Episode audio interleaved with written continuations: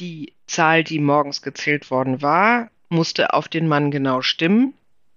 Das heißt, wenn jetzt jemand während der Arbeit äh, gestorben war oder von der SS getötet worden war, musste der Tote mit auf den Appellplatz äh, getragen werden, damit die Zahl der Häftlinge stimmte. Der SS war das relativ egal, ob die äh, lebten oder tot war. Es musste nur die Zahl stimmen.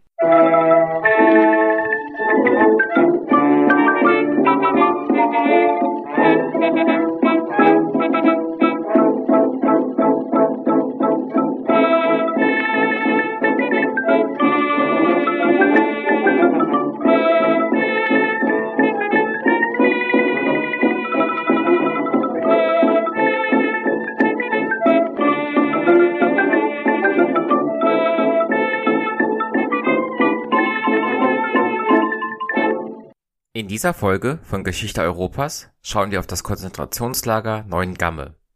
Die Gedenkstättenpädagogin Ulrike Jensen erzählt uns zunächst die Geschichte des Lagers und von den Gräueltaten der Nationalsozialisten, bevor wir auf die schwierige Einrichtung einer Gedenkstätte schauen. Abschließend erfahren wir, wie dort heute historische Bildung stattfindet und wie die Erinnerung an die Opfer ausgestaltet wird. In den Show Notes findet ihr zunächst einmal einen Link zur Gedenkstätte selbst sowie eine stets aktuell gehaltene Liste verwandter Folgen. Ebenso gibt es dort Informationen zur Unterstützung dieses Podcast-Projekts sowie Hinweise, wie und wo ihr Kommentare, Feedback und Bewertungen hinterlassen könnt. Geschichte Europas ist Teil von Geschichtspodcasts.de und Wissenschaftspodcasts.de und erscheint auf Spotify und das RSS-Feed. Frau Jensen ist zum ersten Mal dabei und schildert uns ihren Werdegang hin zur Gedenkstättenpädagogin in Neuengamme, bevor wir uns auf die Ereignisse vor und nach 1945 konzentrieren. Ich wünsche euch neue Erkenntnisse beim Anhören der Folge und hoffe auch, euch hiermit für einen Besuch in der Gedenkstätte zu motivieren. Das Wort hat nun aber erstmal Frau Jensen. Also ich bin Ulrike Jensen. Ich arbeite in der KZ-Gedenkstätte Neuengamme als Gedenkstättenpädagogin. Von der Ausbildung her bin ich Historikerin. Das heißt, ich habe Geschichte studiert und habe an der Uni den damaligen Leiter der KZ-Gedenkstätte Neuengamme, die noch ganz klein war, kennengelernt. Er hat Kurse gegeben, also Übungen gemacht und die habe ich dann bei ihm belegt und bin dann als studentische Hilfskraft eingestiegen in der Gedenkstätte. Und das war sozusagen der Anfang. Und dann bin ich da in ganz verschiedenen äh, Beschäftigungsverhältnissen und Positionen bis heute. Ich habe natürlich auch irgendwann mal Examen gemacht zwischendurch. Genau. Und so bin ich dazu gekommen. Also ich bin seit 1985 in der Gedenkstätte, damals wie gesagt als Studentin, heute als Gedenkstättenpädagogin. Und Sie hatten ja auch gesagt, die KZ-Gedenkstätte war damals auch ganz neu. Vielleicht können wir nachher nochmal über die Geschichte der Gedenkstätte an sich sprechen, aber jetzt müssen wir erstmal das KZ an sich bes besprechen. Jetzt wisst ihr vielleicht nicht alle, wo Neuengamme genau ist. Können Sie gerade erklären, wo befindet sich die Gedenkstätte und warum wurde gerade dort und wann ein Konzentrationslager errichtet? Also die Gedenkstätte befindet sich äh, am südöstlichen Zipfel von Hamburg. Es wird über Jahrzehnte immer gesagt, dass sie äh, in der Nähe von Hamburg sei oder dass das KZ Neuengamme in der Nähe von Hamburg gewesen sei.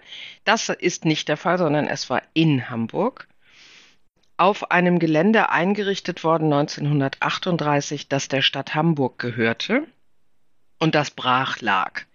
Und was es für die SS interessant gemacht hat und auch für die Stadt Hamburg war, dass auf dem Gelände große Tonvorkommen sich befunden haben und die SS ein großes Areal für ein Lager in Norddeutschland gesucht hat und die Stadt Hamburg zeitgleich überlegt hat, wie sie große Pracht-Nazi-Bauten an der Hafenkante aus Klinkersteinen errichten könnte und wo diese Klinkersteine herkommen könnten. Und so haben sich die Interessen der Stadt Hamburg und der SS 1938 getroffen. Und die Stadt hat das ihr ja gehörende Gelände in Neuengamme an die SS verkauft. Und die SS hat dann dort ihr Lager eingerichtet mit 100 Häftlingen aus Sachsenhausen zunächst, die erstmal das Lager bauen mussten. Es kamen immer mehr Häftlinge dorthin. Und die Hauptarbeit am Anfang war es dann eben, die Tonvorkommen, die dort auf dem Gelände waren, auszubeuten, eine große moderne Ziegelei zu bauen, in der der Ton dann zu Stein verarbeitet werden konnte und einen Stichkanal zu graben zur Dove-Elbe, das ist ein Seitenarm der Elbe, auf dem dann die Steine nach Hamburg gebracht werden konnten. Und das war sozusagen der Deal. Die Stadt hatte dann Millionen von Klinkersteinen, die SS hatte einen Ort für ihr Lager. Es war ein bisschen am Rande der Stadt, also nicht so zentral, ähm, nicht so gut zu sehen. Und so haben beide Seiten, will ich mal sagen, was davon gehabt. Das heißt, dieses Konzentrationslager wurde gebaut mit dem festen Vorhaben, dort eben ja dann Zwangsarbeit durchzuführen. Welche Häftlinge, sind eben die ersten 100 aus Sachsenhausen, was für Häftlinge wurden dann nach Neuengamme gebracht? Gab es da irgendwelche speziellen Gruppen, die sich da vermehrt gefunden haben? Ja, auf jeden Fall. Also zunächst kann man die, äh, den Verlauf des Zweiten Weltkrieges und der Vorzeit des Zweiten Weltkrieges an der Belegung nachvollziehen. Zuerst kamen dort äh, vor allem deutsche und dann später österreichische und tschechische politische Häftlinge hin. Zum Teil sogenannte asoziale, sogenannte Kriminelle, homosexuelle Zeuginnen Jehovas, Roma und Sinti und einige jüdische Häftlinge, alles Männer. Und äh, nach dem Überfall der deutschen Wehrmacht auf Polen und dann weiterer europäischer Länder kamen dann vorwiegend politische Gegner aus diesen Ländern, also die in ihren Ländern gegen die deutschen Besatzer Widerstand geleistet haben, als politische Häftlinge nach Neuengamme. Die größte Gruppe, wenn wir jetzt sozusagen im Rückblick schauen, waren Menschen aus der damaligen Sowjetunion und davon wiederum die größte Gruppe Menschen aus der Ukraine, dann aus Polen, aus Frankreich und den Niederlanden. Die deutschen Häftlinge haben ungefähr nur zehn Prozent äh, der Belegung ausgemacht und die jüdischen Häftlinge oder Menschen, die als Juden äh, verfolgt worden sind, auch ungefähr zehn Prozent. Also eine völlig andere Belegung, als wir sie beispielsweise von einem Lager wie Auschwitz kennen. Das heißt, man kann ja schon so von verschiedenen Phasen von Neuengamme sprechen. Sie hatten ja eben die Tonvorkommen erwähnt. Blieb denn Neuengamme dann den Krieg über dieses Ziegelwerk oder hat sich auch das mit der Belegung verändert? Das hat sich nicht notwendigerweise mit der Belegung verändert, sondern das hat sich mit dem Verlauf des Krieges verändert als klar wurde, dass die Verluste von Deutschland anfingen größer zu werden, also als sich das Kriegsgeschick sozusagen gegen Deutschland gewendet hat, sind in den meisten Konzentrationslagern dann Häftlinge gezwungen worden, Zwangsarbeit in der Rüstungsproduktion zu helfen, also beispielsweise bei der Herstellung von Munition oder von Waffen. Das heißt, große Rüstungsfirmen haben in oder bei Konzentrationslagern kleine Dependancen aufgebaut, äh, in denen sie KZ-Häftlinge zur Zwangsarbeit ausgebeutet haben und einen minimalen Betrag pro Häftling an die SS gezahlt haben. Das war sozusagen die eine Arbeit, die sich verändert hat und äh, die nächste war dann, als viele äh, Städte in Deutschland bombardiert wurden, es große Bombenschäden gab, äh, viele Verluste in der Zivilbevölkerung gab, dass dann KZ-Häftlinge eingesetzt worden sind zum äh, Trümmerräumen, zum Leichenbergen, zum Bombenentschärfen und zum Teil auch zum Graben von Befestigungsanlagen gegen die Alliierten sozusagen. Also das eine waren eben Rüstungsindustrie-Einsätze und das andere waren schwere körperliche Arbeit in den Städten, will ich mal sagen. Sie hatten ja eben noch die Verteidigungsanlagen erwähnt. Das ist ja der sogenannte Friesenwald. Das war ja am Ende des Krieges. Äh, vielleicht kommen wir da gleich nochmal drauf.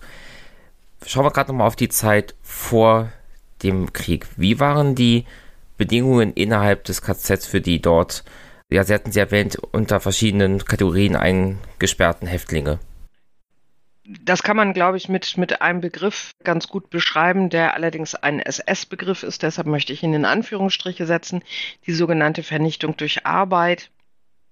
So nannte die SS selber die Behandlung der Häftlinge. Das heißt, völlig klar war, dass sie Zwangsarbeit leisten mussten, dass sie ausgebeutet wurden. Völlig klar für die SS war aber auch, dass sie innerhalb eines bestimmten Zeitraums, also jeder einzelne von ihnen, sterben sollte.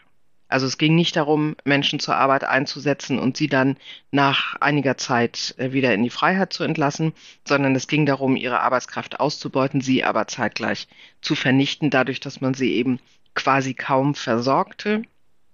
Also was die Unterkunft, was Kleidung, was Ernährung, was Hygiene, Krankenbehandlung und so weiter betraf, war alles extra so schlecht gemacht, dass die Menschen nur sehr schwer oder mit sehr viel Glück eine Zeit länger als drei Monate überleben konnten.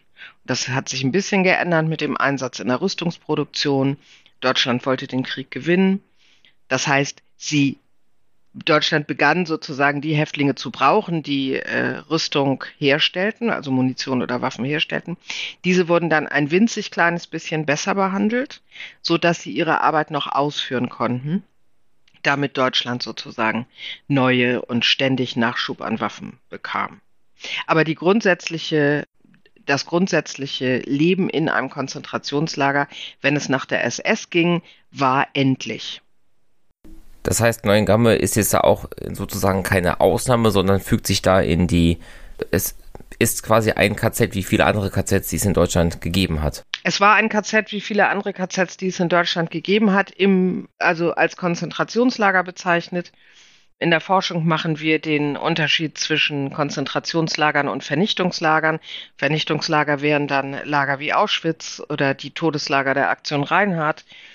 Und Konzentrationslager da war der Tod zwar vorgesehen, aber man bekam sozusagen noch eine minimale Chance, solange man arbeitsfähig war, zu überleben. Jetzt haben Sie die Bedingungen der Arbeit geschildert. Wie war denn sonst der Umgang mit den Häftlingen? Wie sah der, so grausam es auch klingt, Alltag für die Gefangenen im Lager aus? Ich glaube, man muss da noch mal einen Schritt zurückgehen, weil was mit ihnen passieren würde, schon relativ klar wurde jedem einzelnen Menschen bei der Einlieferung. Die Männer, die nach Neuengamme kamen, mussten zunächst alle ihre persönlichen Dinge abgeben. Dazu gehörte natürlich alles, was sie bei sich hatten, vielleicht noch eine Tasche oder Fotos, Eheringe, Brillen, alles, was sie bei sich hatten. Und dann aber auch sämtlicher Kleidungsstücke, inklusive der Unterwäsche. Mm, sie wurden rasiert von Kopf bis Fuß und bekamen dann die Häftlingskleidung, die man auch aus ganz vielen Filmen und von ganz vielen Fotos kennt, also die so aussah wie äh, ein Pyjama, ein gestreifter, also ein ganz dünner Drillichanzug, keine Unterwäsche, keine Strümpfe, offene Holzschuhe und eine Mütze aus demselben Stoff, wie der Anzug war. Der Name spielte keine Rolle mehr, es wurden laufende Nummern an die Häftlinge vergeben, die in Neuengamme und überhaupt in keinem anderen Lager als in Auschwitz also in Auschwitz wurden sie tätowiert, in keinem anderen Lager wurden diese Nummern tätowiert, sondern wurden auf die Kleidung genäht, mh, hm, verbunden mit einer weiteren Kennzeichnung, ein Winkel, also einem auf dem Kopf stehendes Dreieck aus Stoff in verschiedenen Farben. Und die Farbe des Dreiecks, was zu der Nummer genäht wurde, symbolisierte den Grund, aus dem die SS diese Person ins Lager gesteckt hatte. Also ganz klassisch für Neuengamme der rote Winkel, das Zeichen für politische Häftlinge.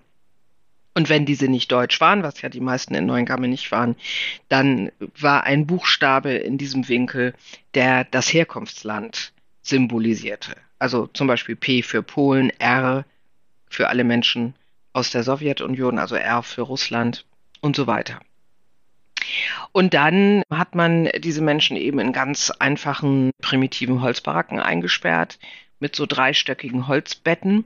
Am Anfang, also vor dem Krieg, hatte noch jeder Häftling ein Bett, was ungefähr 80, 85 Zentimeter breit war. Mm, und es kam aber immer im Verlauf der Jahre immer mehr wuchs sozusagen die Belegung von Neuengamme an, sodass dann immer mehr Häftlinge sich die gleichen Unterkünfte, also die gleiche Anzahl von Unterkünften und Betten teilen mussten. Das gleiche Essen, was sozusagen dann einfach unter mehr Häftlingen aufgeteilt wurde.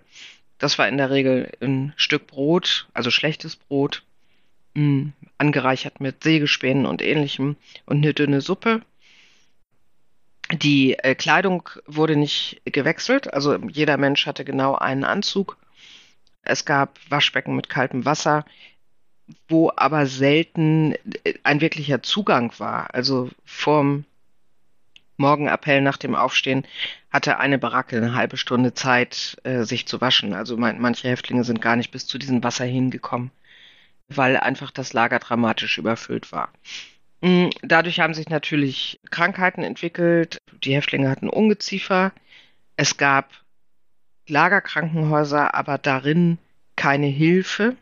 Also das waren maximal Orte, wo man Häftlinge isolieren konnte, wenn sie eine Infektionskrankheit hatten und die SS kein Interesse hatte, dass auf einmal plötzlich sehr, sehr, sehr viele Häftlinge diese Krankheit bekamen.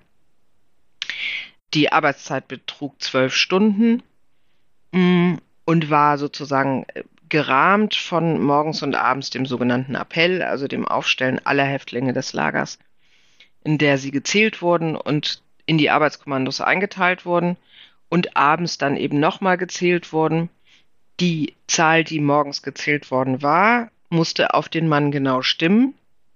Das heißt, wenn jetzt jemand während der Arbeit äh, gestorben war oder von der SS getötet worden war, musste der Tote mit auf den Appellplatz äh, getragen werden, damit die Zahl der Häftlinge stimmte.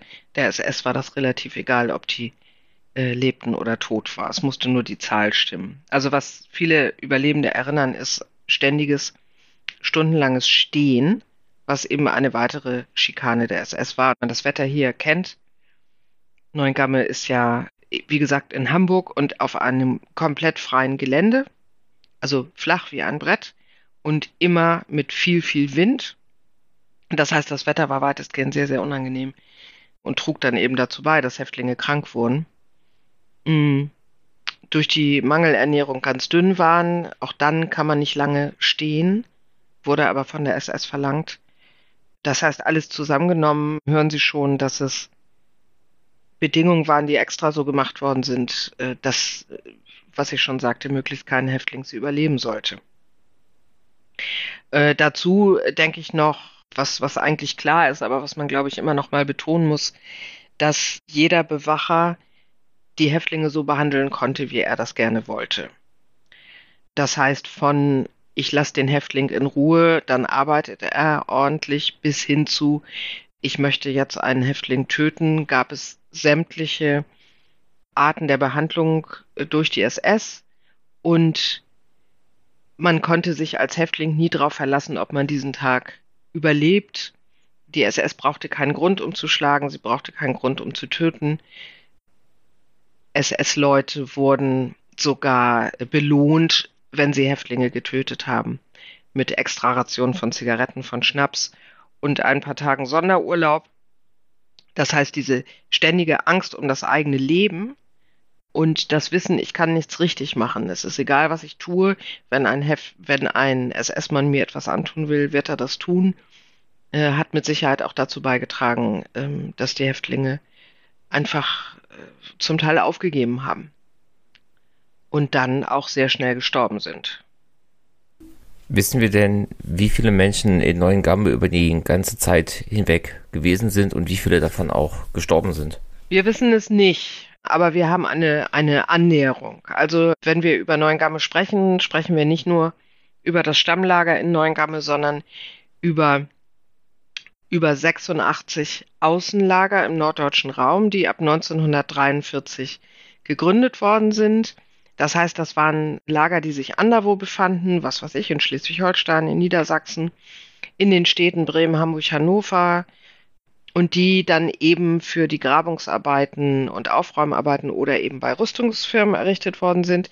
Die Zahlen, die wir haben, erstrecken sich sozusagen über den ganzen Lagerkomplex inklusive der Außenlager. Wir wissen, dass ungefähr 100.000 Häftlinge im Laufe von knapp sieben Jahren dort hingebracht worden sind zum Lagerkomplex Neuengamme. Belegen können wir eine Anzahl von 42.900 Toten.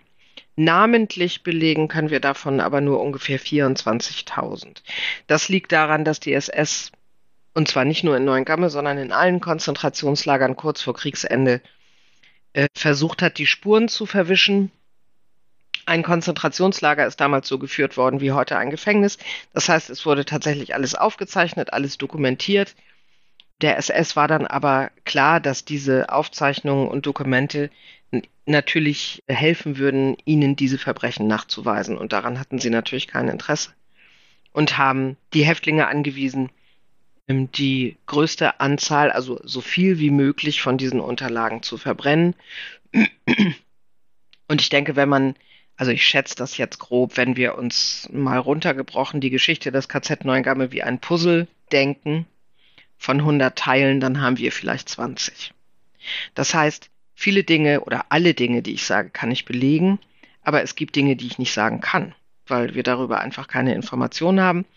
Und das sind weitestgehend sehr konkrete Zahlen oder Daten, die dann eben verloren gegangen sind. Es sind Dokumente übrig geblieben. Es ist nicht gelungen, alle zu vernichten, aber die weisen eben große Lücken auf, die, äh, an denen kann man nicht kontinuierlich die Geschichte von Neuengamme nachvollziehen.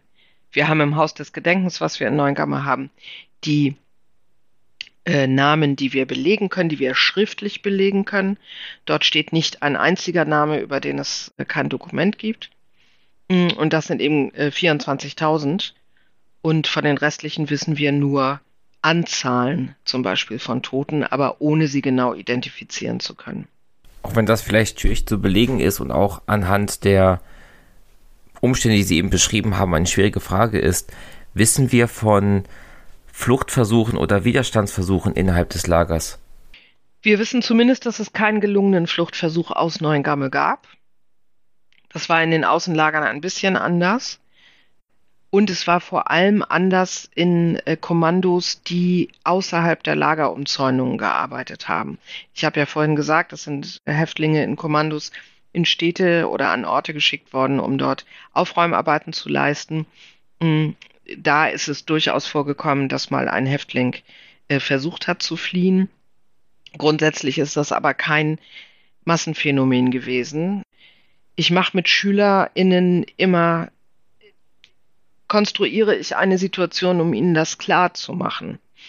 Und konstruiere sozusagen für diese für diese Aufgabe einen Häftling, meinetwegen aus der Sowjetunion damals oder aus Polen, der in irgendeiner Form versucht hat, das Lager zu, oder, oder dem es gelungen ist, sozusagen zu fliehen aus dem Lager und der schon, sagen wir mal, drei, vier Kilometer vom Lager Neuengamme weg ist. Und dann lasse ich die Schüler in überlegen, welche Chancen denn dieser Mensch hat, jetzt, wo er draußen ist. Und äh, die kommen dann ganz schnell darauf, er ist erkennbar. Er ist total schwach und krank, er befindet sich in einem Krieg im Feindesland, er kennt sich nicht aus, es wird ihm niemand helfen, es gibt keine Verkehrsverbindung in sein Zuhause, also sagen wir mal Moskau oder weiß ich, Madrid.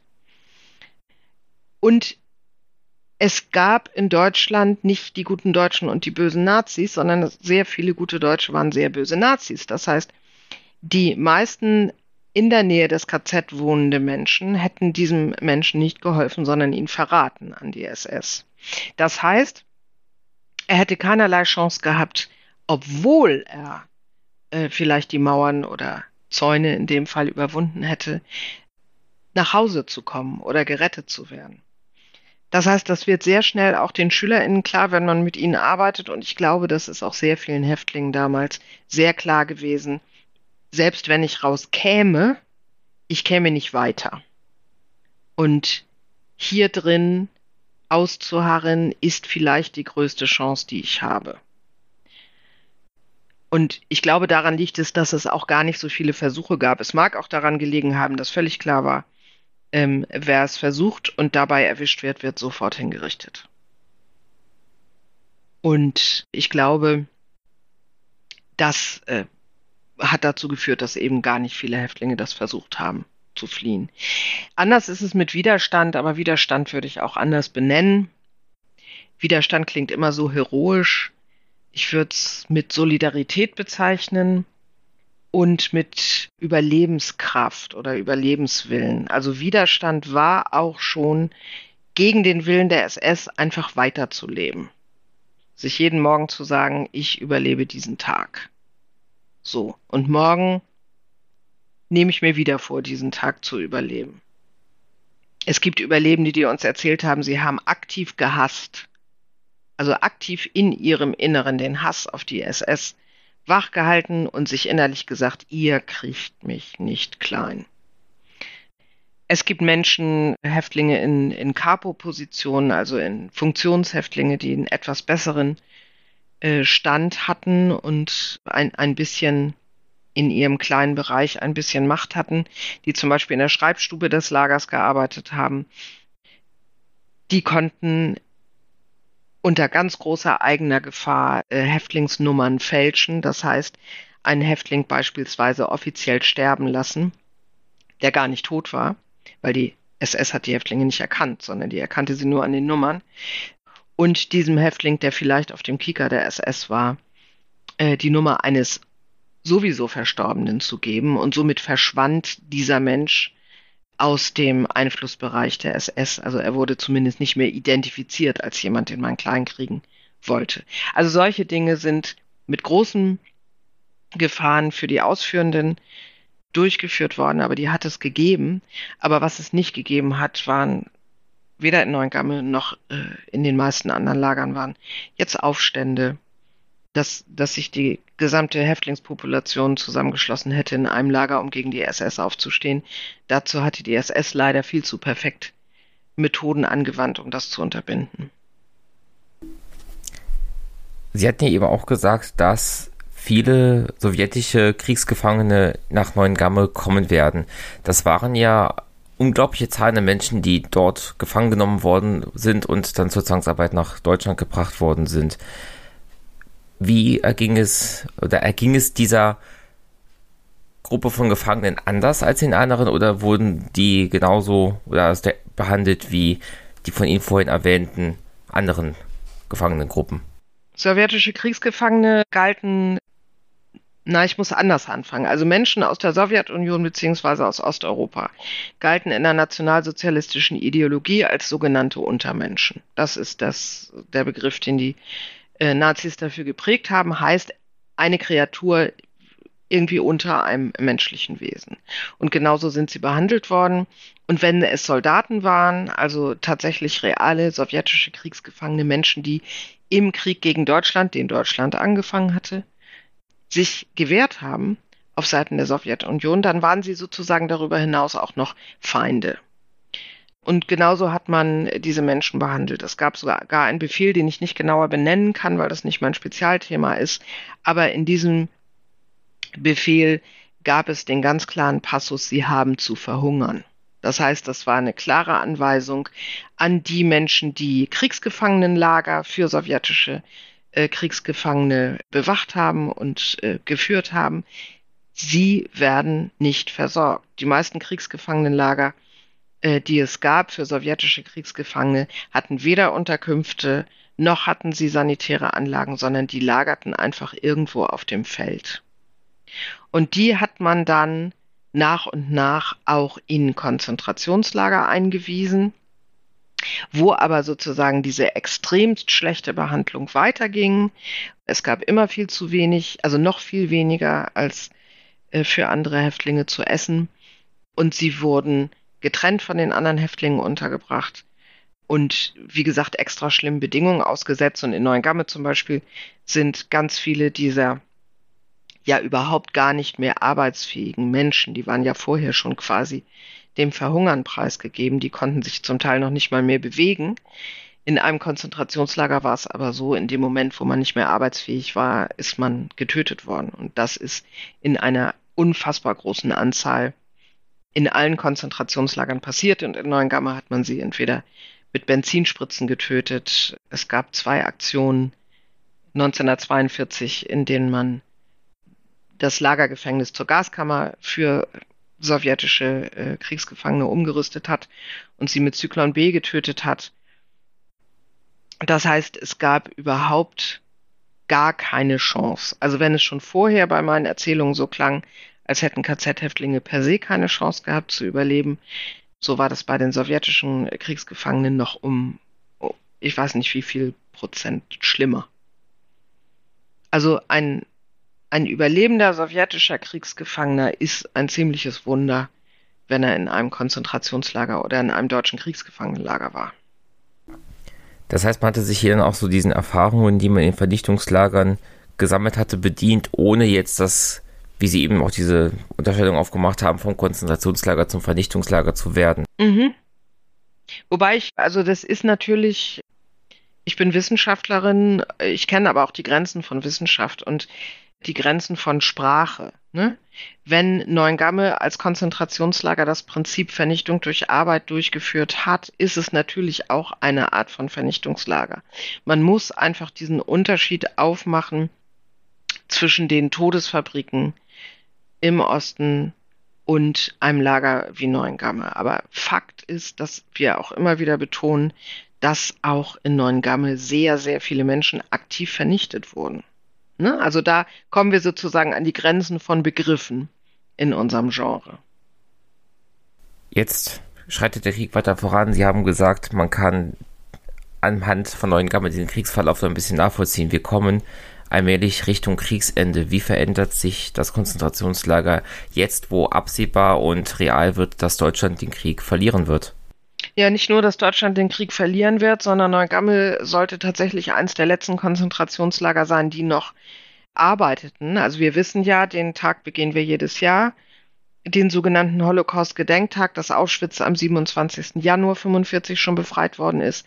Und nach und nach haben die alliierten Truppen rückten die alliierten Truppen näher ins Reichsinnere und äh, befreiten auf dem Weg eben ganz viele Konzentrationslager. Und äh, weil die SS kein großes Interesse hatte, dass Häftlinge in Anführungsstrichen in die Hände des Feindes, das hat die SS so genannt, fallen sollten, um auch, auch nicht auszusagen, um, um äh, nicht zu bezeugen, was in diesen Lagern mit ihnen angestellt worden ist, hat die SS, wenn die Front näher rückte, die jeweiligen Konzentrationslager geräumt und Häftlinge auf Todesmärsche geschickt.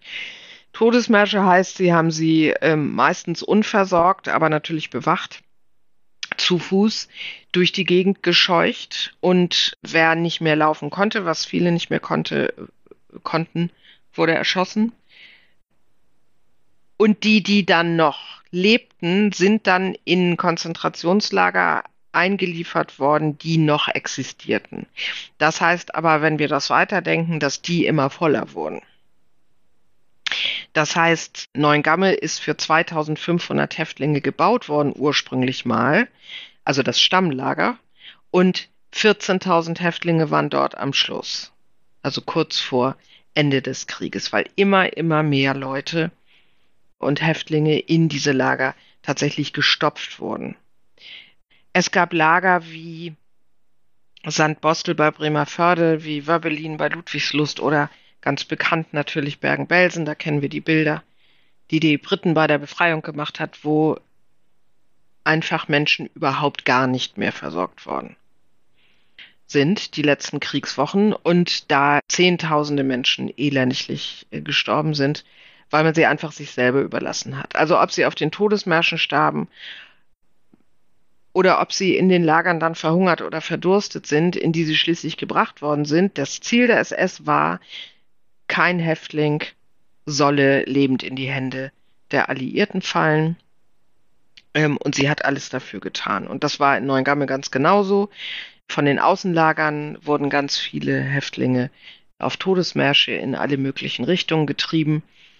Die Außenlager für Frauen, die es seit 44 im KZ-System Neuengamme gab, sind weitestgehend nach Bergen-Belsen überstellt worden, also die gesamte Belegung der Lager dann nach Bergen-Belsen. Und das habe ich eben kurz skizziert, was da passiert ist. Mm, in Neuengamme selber sind die letzten ungefähr 10.000 Häftlinge im April, Ende April in Marsch gesetzt worden nach Lübeck. Sie sind auf drei große Schiffe verladen worden. Diese Schiffe sind in die Ostsee äh, ein Stück weit rausgezogen worden, unmarkiert und sind dann von äh, britischen, also von der Royal Air Force bombardiert und zwei von ihnen versenkt worden, weil äh, die äh, Engländer dachten, dass dort sich deutsche Kriegsverbrecher äh, versuchen abzusetzen aus Deutschland.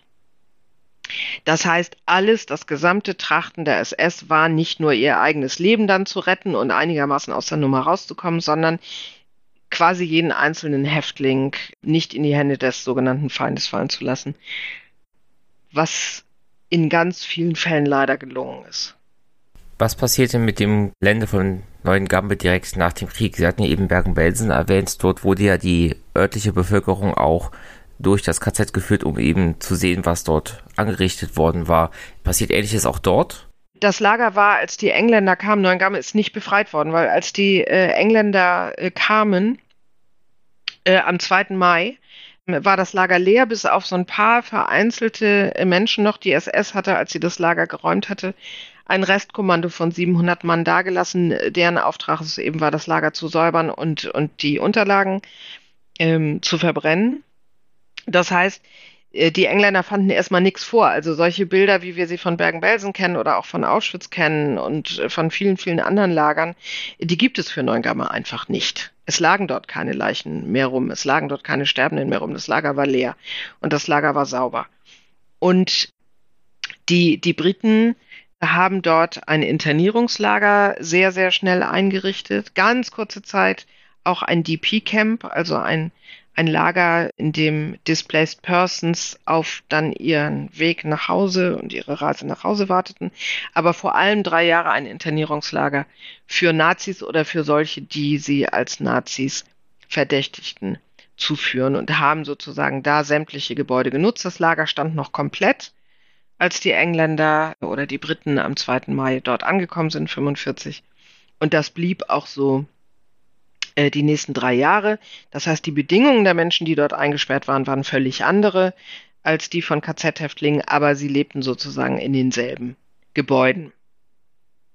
Das hat drei Jahre gedauert und 1948 sind die Briten hier abgezogen aus Hamburg und haben dann das Gelände des Lagers wieder zurückgegeben an die Stadt Hamburg damals dann unter einer demokratisch gewählten SPD-Regierung.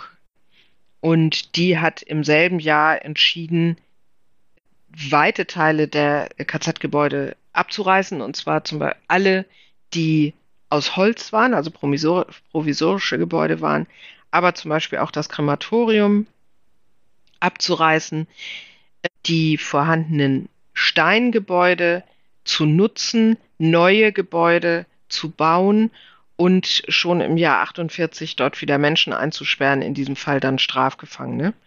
Neuengamme ist, also das ehemalige KZ-Gelände, ist mit zwei Gefängnissen bebaut worden. Das eine, von dem ich eben sprach, zum Teil in alten KZ-Gebäuden von 1948 bis 2003 und das zweite auf dem Gelände der ehemaligen Tongruben, also einer der wichtigsten Arbeitsstätten des KZs von 1970 bis 2006. Und da hat man eben lange, lange Zeit oder bis heute eigentlich erkennt man das KZ, wie es ausgesehen hat, eben nicht mehr, weil die meisten Gebäude eben abgerissen worden oder für einen anderen Zweck genutzt worden sind, die Jahrzehnte nach dem Krieg. Das heißt auch in den ersten Jahrzehnten nach dem Zweiten Weltkrieg fand dort auch keine wirkliche Erinnerung, Gedenkstättenarbeit statt. nee. nee, wirklich nicht.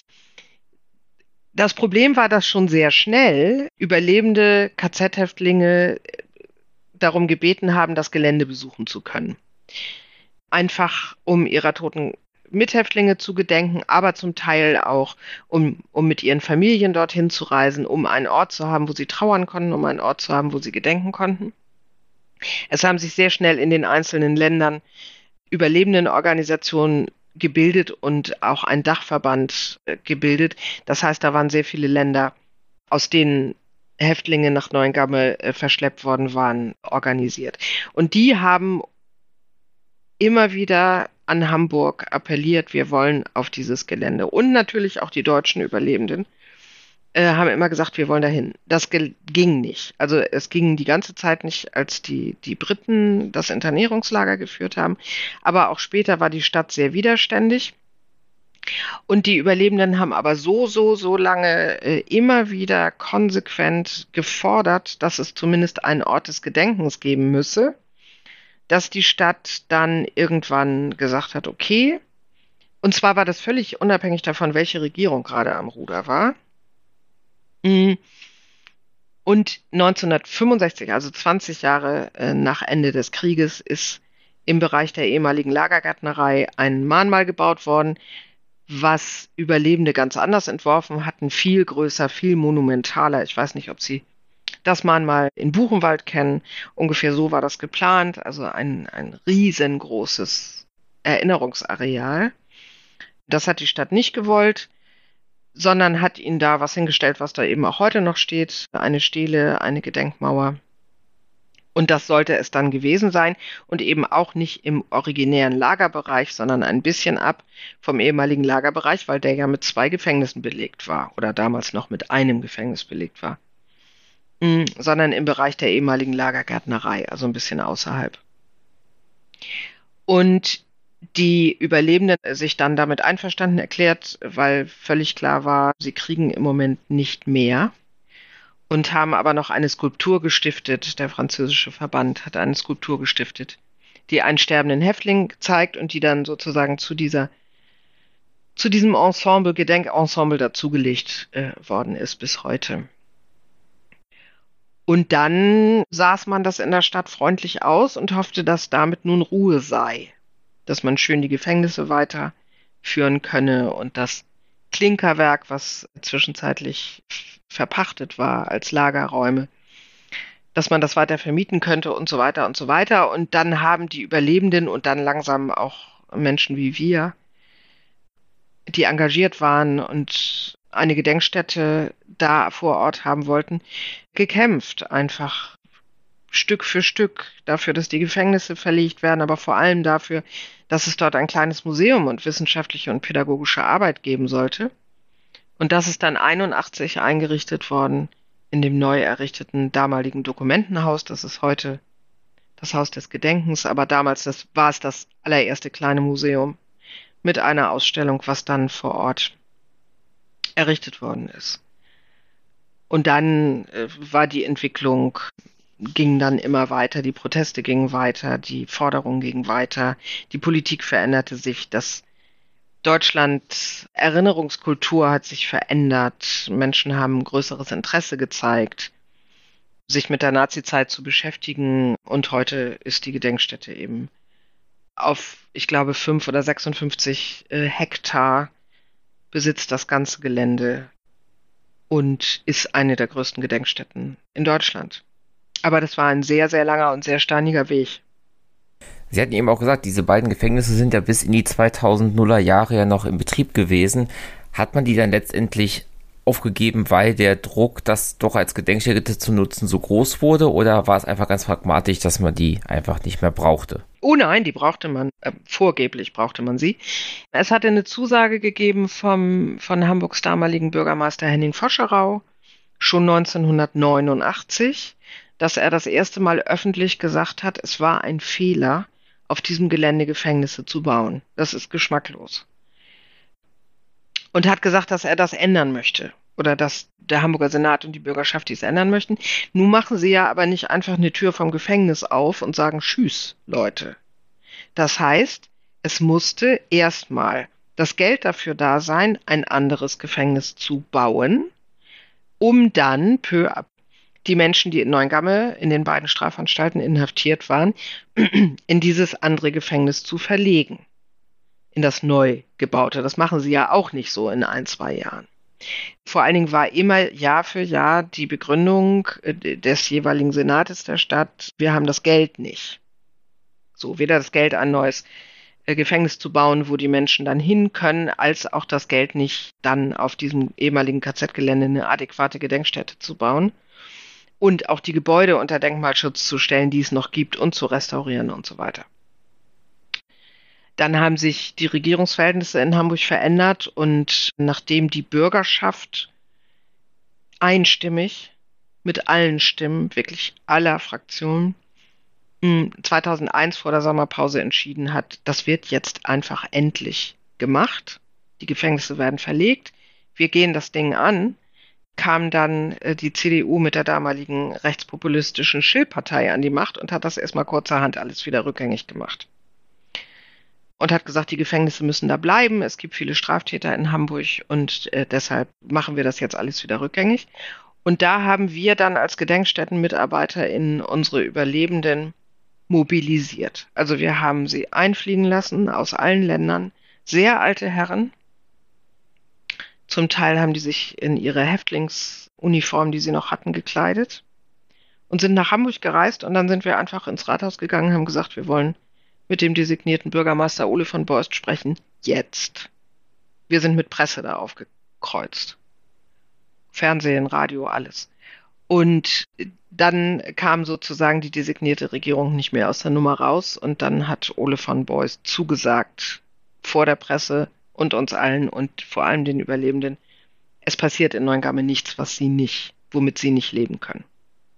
Und damit war dann die Kuh vom Eis. Und dann hat es aber doch noch ganz schön lange gedauert. Also neu eröffnet äh, haben wir die Gedenkstätte, so wie sie jetzt ist, 2005. Da war aber erst ein Gefängnis weg, also das Gefängnis in den alten KZ-Gebäuden weg. Und dann hat Ole von Beust bei der Eröffnung zugesagt, dass auch das zweite Gefängnis auf den Turmgruben weichen würde. Und das war dann 2007 weg. Also es war, hat lange gedauert. Und war zum Teil sehr unschön. Welche Ausmaße hat denn das, äh, die Gedenkstätte heute? Also einerseits Gebäude, andererseits personell und auch was die pädagogischen und die musealen Angebote angeht. Also das Gelände umfasst, wie gesagt, knapp 60, also 5, 6, 57 Hektar, ich weiß das nicht so genau. 17 Originalgebäude und das sind in der Regel aber die Gebäude, die Sie nicht erwarten. Also was BesucherInnen erwarten, wenn sie eine KZ-Gedenkstätte besuchen, sind natürlich Unterkunftsbaracken. Die gibt es nicht mehr. Und zum Beispiel Krematorium oder Gaskammern, die es ja nie gegeben hat in Neuengamme, eine Gaskammer, Krematorium schon. Es stehen noch große Fabrikgebäude. Es steht die ehemalige Ziegelei äh, als leeres Gebäude und es äh, steht, stehen noch die ehemaligen Walterwerke, ein Rüstungskonzern. Mm. Und es stehen schon noch zwei Häftlingsunterkunftsgebäude, die sind aber aus Stein und von den Gefängnissen nachgenutzt worden. Als wir dann das Gelände übergeben bekommen haben, haben wir, gab es eine Kommission aus HistorikerInnen, Überlebenden und PolitikerInnen in Hamburg, die dann gemeinsam eine Gedenkstätten also ein Konzept erstellt haben, beziehungsweise das gab es schon vorher, 1992, um sozusagen auf sich zu sagen, wie werden wir denn das Gelände, wenn die Gefängnisse weg sind, nutzen und was wollen wir machen? Und da wurde heiß diskutiert und es waren auch nicht alle äh, glücklich damit, aber die Entscheidung, die getroffen ist, worden ist und die ich sehr richtig finde, ist keine Rekonstruktion. Wir bauen nichts wieder auf. Das heißt, wir bauen keine Baracken wieder auf, wir wissen, wo sie standen und wir haben die Standorte markiert, aber keine Rekonstruktion gemacht. Dann war klar, wir wollen verschiedene Ausstellungen dort zeigen. Eine große Ausstellung, die sich mit dem Häftlingsleben beschäftigt und mit dem Alltag der Häftlinge in einem der beiden großen ehemaligen Häftlingsblocks, die noch standen.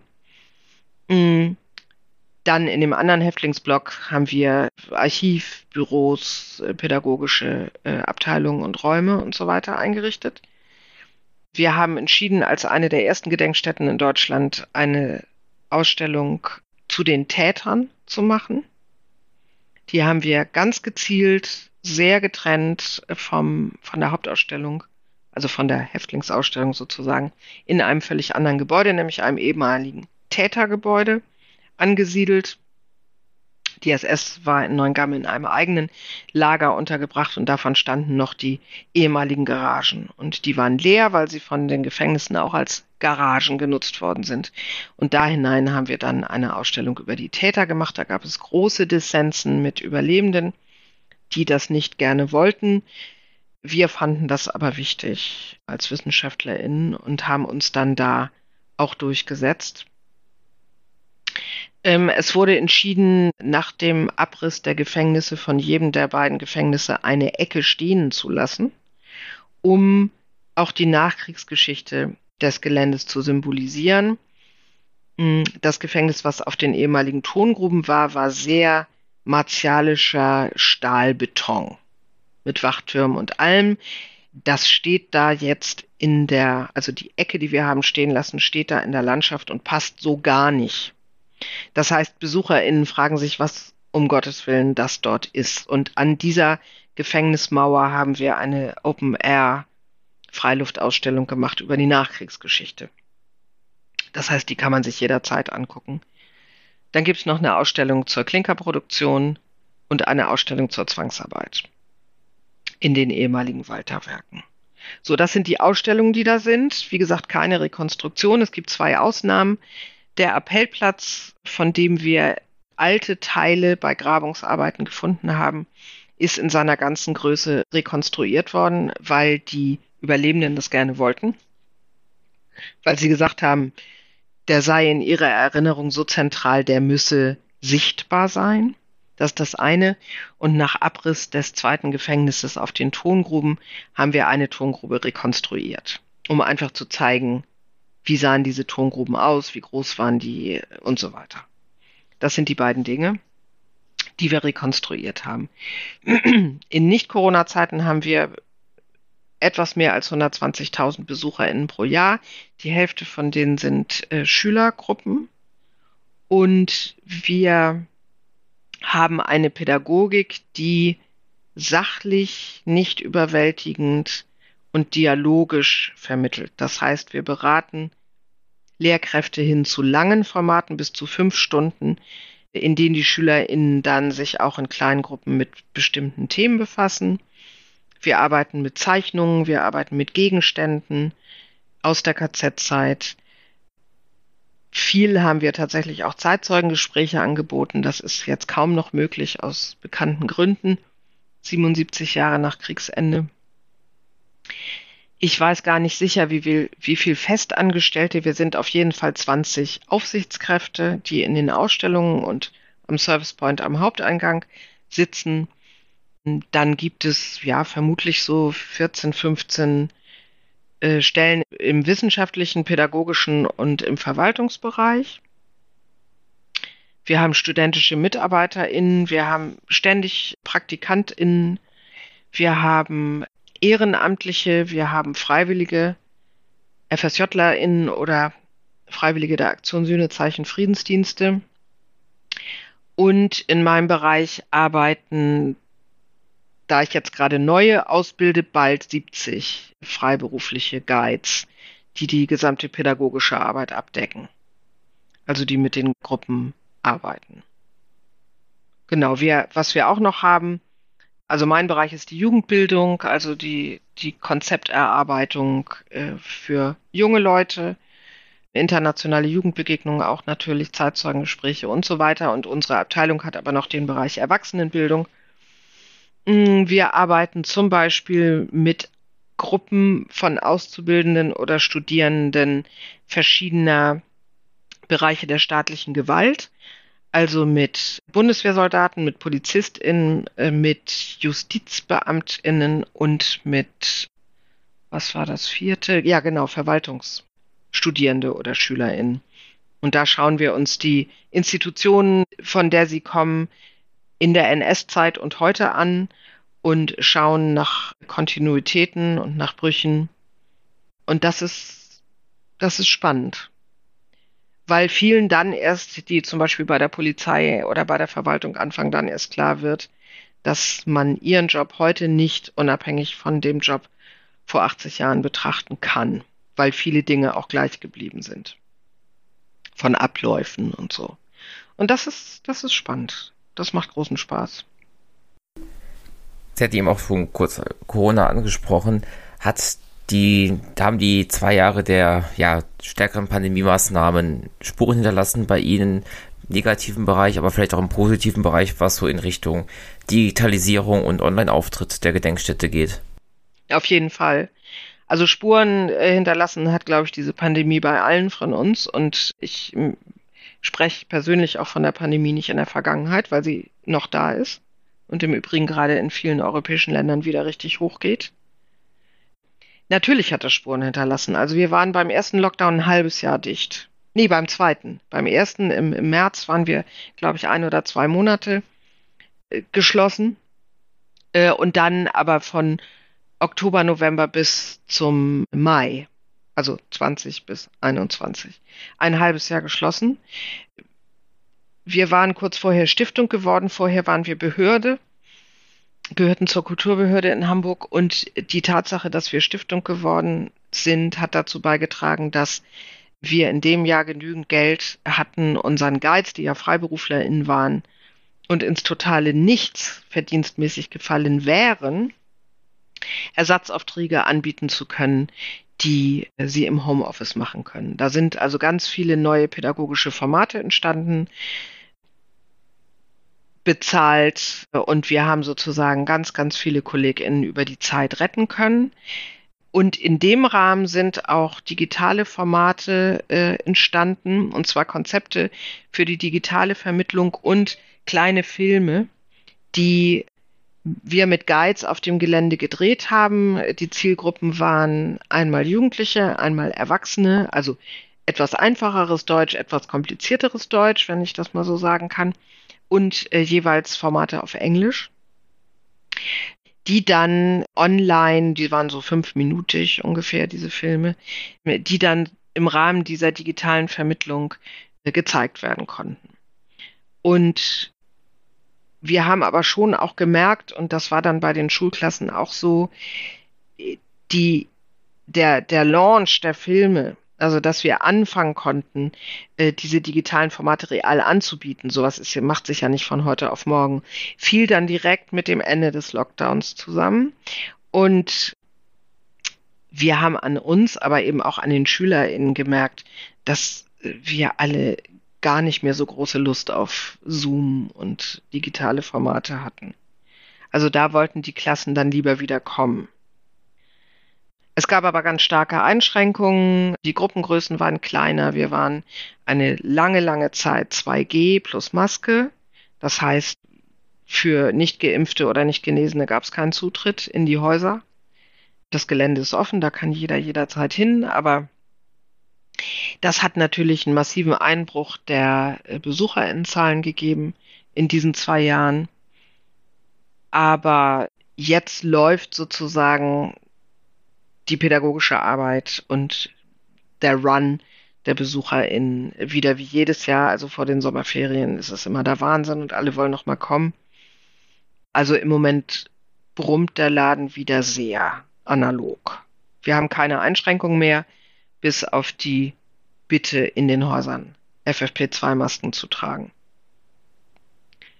Aber es sind uns einige Leute weggebrochen. Also dass einige Guides mussten sich anders orientieren, weil über zwei Jahre konnten wir sie nicht finanziell auffangen.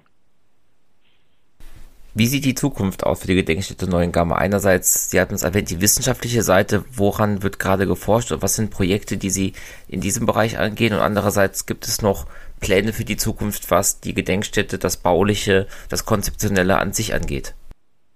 Naja, es gibt, Pläne will ich das nicht nennen. Es gibt Wünsche, gerade was unsere Abteilung betrifft. Ich möchte schon seit Jahren äh, dort eine Jugendbegegnungsstätte haben. Das Gebäude wäre vorhanden, was man dazu umbauen könnte. Das ist das ehemalige Verwaltungsgebäude des Klinkerwerks, was an der Straße steht, direkt auch an einer Bushaltestelle. Das könnte man als Selbstversorgerhaus ausbauen.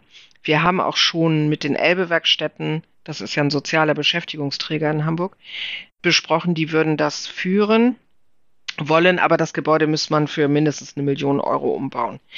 Das heißt, dass, die haben wir mal nicht so rumliegen. Das ist sozusagen etwas, was ich gerne hätte, weil wir haben auch diverse Mehrtagesprojekte und Projektwochen, die wir anbieten. Und da ist es sehr hinderlich, wenn, wenn Klassen jeden Abend nach Hamburg City zurückfahren müssen. Also von Hamburg City zu uns mit öffentlichen Verkehrsmitteln braucht man anderthalb Stunden. Das heißt, es wären drei Stunden am Tag. Und ich glaube, wenn wir ein Haus hätten, wo sie auch auf dem Gelände übernachten können und sich selbst versorgen könnten, dann würden einfach auch mehr Schulgruppen oder Jugendgruppen oder so solche Formate dann auch buchen. Das ist das eine. Das andere ist, dass unsere Ausstellung jetzt mittlerweile 17 Jahre alt ist oder unsere Ausstellungen, die wir präsentieren und dass in naher Zukunft mal über neue Ausstellungen nachgedacht werden müsste. Also die Forschung bleibt ja nicht stehen. Und wir haben heute ganz andere Erkenntnisse oder mehr, will ich mal sagen. Nicht notwendigerweise anders, aber mehr Erkenntnisse als vor 15 Jahren. Die Pädagogik, die Didaktik hat sich verändert. Wir haben Biografiemappen ich glaube 82 oder 83 von, von ehemaligen Häftlingen.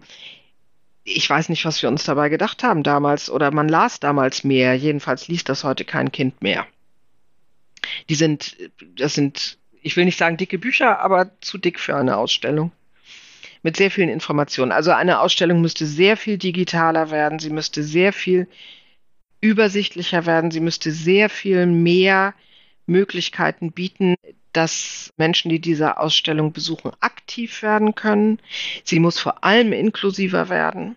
Und zwar in jeder Richtung, ob es um Lernschwierigkeiten geht, ob es um Systeme für Blinde geht oder Menschen, die, die nicht hören oder schlecht hören können, Menschen, die also sich, sich irgendwie die technischen Möglichkeiten überlegen, dass Menschen auf ihrem Smartphone ganz viel per QR-Code oder so von Ausstellungsinhalten sich laden können und so weiter und so weiter. Also das sind alles Dinge, die im Kopf sind, die sehr viel Geld kosten, die sehr viel Zeit kosten zu überlegen, aber das ist das, was wir jetzt sicherlich als nächstes mal angehen werden sich das mal anzuschauen, wie könnte eine nächste äh, Hauptausstellung aussehen? Wird es weiter eine Täterinnenausstellung geben? Wenn ja, wie soll die aussehen? Mm, wir arbeiten jetzt ja eben nicht mehr so viel mit Überlebenden, dafür aber ganz massiv mit Angehörigen. Und zwar nicht nur von Menschen, die im KZ waren, sondern auch Angehörige von TäterInnen, die wir in unsere Arbeit integrieren wenn sie das möchten. Und da wird sich der Fokus auch verschieben. Ne? Die, die allumfassende, ständige, seit 20 Jahren bestehende Diskussion, was machen wir ohne ZeitzeugInnen, wie sieht die Arbeit aus, wenn wir keine ZeitzeugInnen mehr haben, die berichten können, die befragt werden können und so weiter. Das sind Themen, mit denen wir uns natürlich auch befassen. Und mittlerweile befassen wir uns schon mit Gedenkstätten als Orte, die in sich auch schon historisch sind. Also die Entwicklung der Gedenkstätte Neuengamme ab den 60er Jahren ist in sich auch schon ein historisches Thema. Man kommt sich dann manchmal, wenn man so lange dabei ist wie ich, schon fast als Zeitzeugin vor, was so ein bisschen absurd ist. Aber auch das beackern wir.